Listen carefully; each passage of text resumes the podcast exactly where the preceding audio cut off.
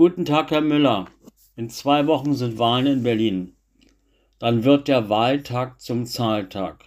Allen Unkenrufen zum Trotz ist das Wahlinteresse für die Wahlwiederholung in Berlin sehr groß. Bis Anfang der Woche haben bereits über 500.000 Berlinerinnen und Berliner Briefwahlunterlagen angefordert und liegen damit schon über der Zahl vom September 2021.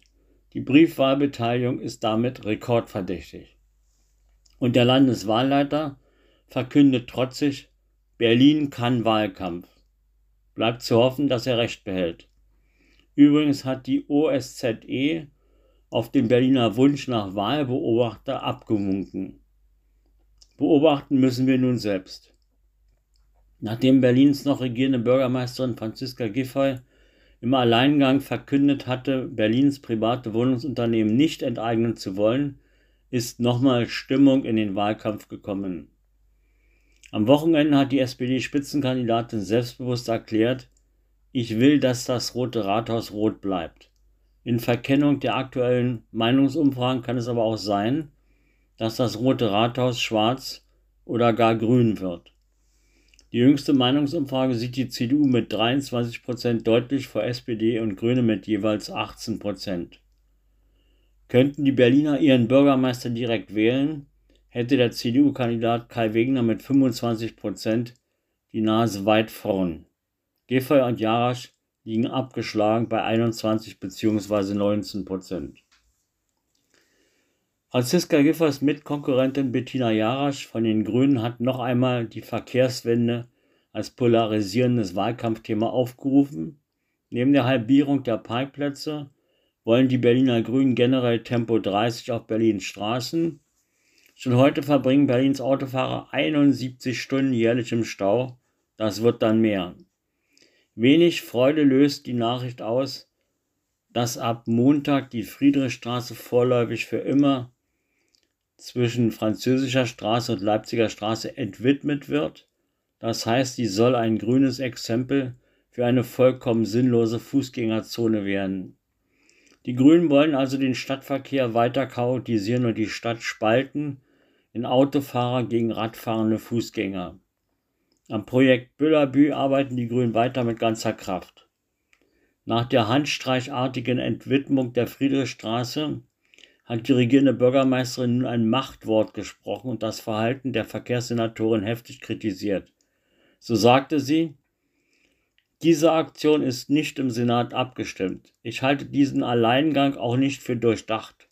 Erst sperren, dann planen ist keine gute Lösung. Das wird der Hauptstadt nicht gerecht. Und Wirtschaftssenator Stefan Schwarz ergänzte dazu, das Vorpreschen wiederholt die alten Fehler, indem man den letzten Schritt vor dem ersten macht. Für eine gut durchdachte, partizipative Gestaltung der gesamten Gegend um die Friedrichstraße ist das ein Bärendienst. Und der CDU-Spitzenkandidat Kai, Kai Wegner warf Jarasch Bevormundung vor. Einmal mehr wolle grüne Senatorin Jarasch mit dem Kopf durch die Wand.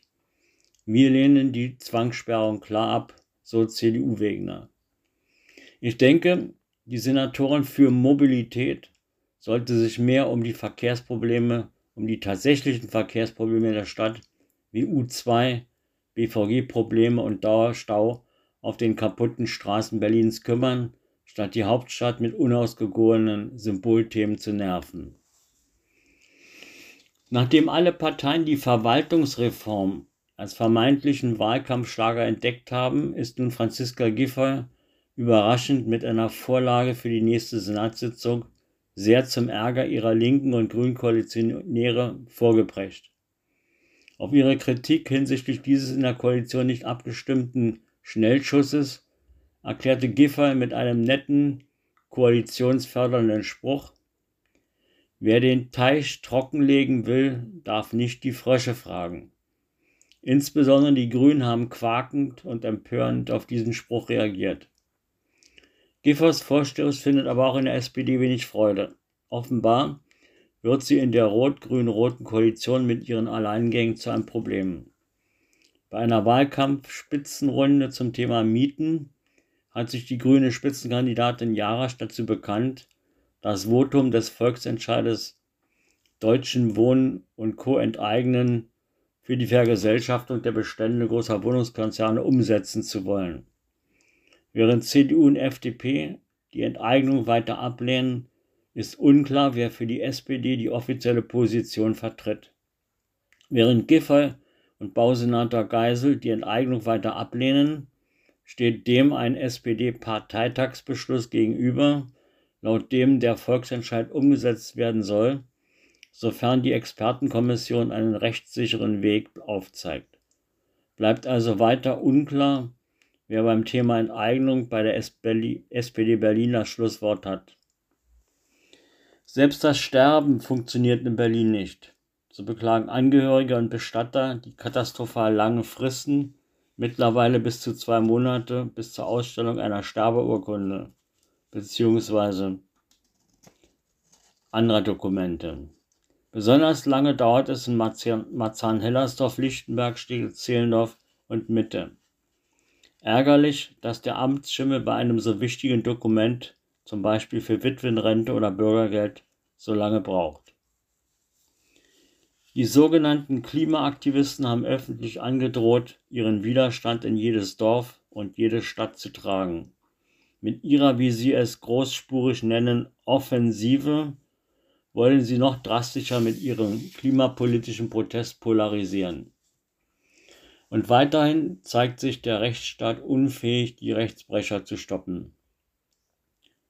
Parlamentarische Anfragen im Berliner Abgeordnetenhaus tragen erheblich zur Transparenz des Politbetriebes bei. Man erfährt dabei erstaunliche Dinge. So bezahlte die Verkehrsverwaltung 1257 Euro für Leistungen von Visagisten für Verkehrssenatorin Jarasch. Über 70.000 Euro gab Jarasch für Fotografen aus. Eher bescheiden sind die Fotografenkosten von Giffers Senatskanzlei über 34.629 Euro und 53 Cent für externe Fotografen, die Frau Giffer ins rechte Licht setzen sollten. Der Hammer sind aber die Mitarbeiterzahlen für PR, für Public Relation so leistet sich Giffey für PR 29 Mitarbeiter. Yara springt es noch auf 16 Mitarbeiter. Die 45 Mitarbeiter im Bereich Imagepflege sind wohl eher bisher erfolglos und haben keine positive Imageverbesserung der Damen bewirken können. Vorschlag deshalb. Die 45 Kollegen könnten durch zügige Versetzung die Berliner Bürgerämter oder Standesämter personell erheblich und schnell entlasten. Ab dem Frühjahr sollen in Berliner Parks Unisex-Trockentoiletten getestet werden, die ohne Wasser, Abwasser und Stromnetzanschluss auskommen. Für acht Bezirke stehen Standorte fest. Insgesamt 24 umwelt- und klimafreundliche Toiletten werden aufgestellt und kostenlos nutzbar sein. Auswahlkriterien für die Toilettensysteme waren laut Umweltverwaltung neben ihrer autarken Funktionsweise, Barrierefreiheit, Gendergerechtigkeit und Sicherheit auch eine Vandalismusresistenz und das Vorhandensein einer geeigneten Handhygiene. Als Standorte stehen fest der Landschaftspark Herzberge in Lichtenberg, der Heinrich-Grüber-Platz in Marzahn-Hellersdorf, oder der Letteplatz in Reinickendorf und der Südpark in Spandau. Ich glaube, bei Kleingärtner hießen früher diese Toiletten Torfklos. Das Café Olé in der Kantstraße 110 ist ein beliebter Kids-Treff in quirlig familiärer Atmosphäre. Gibt's ab 8.30 Uhr leckere französisch inspirierte Frühstücke. Dabei weicht das Frühstück etwas vom üblichen deutschen Einheitsfrühstück ab. So gibt es lecker belegte Brote, wahlweise als Sauerteig, Baguette oder Meerkornbrot. Auf der Karte stehen auch Super Bowls wie Porridge oder Birscher Müsli. Natürlich gibt es auch Pancakes, Brioche oder Eier und Omelette in zahlreichen Variationen. Da das Kaffee immer gut besucht ist, wird Reservierung dringend empfohlen.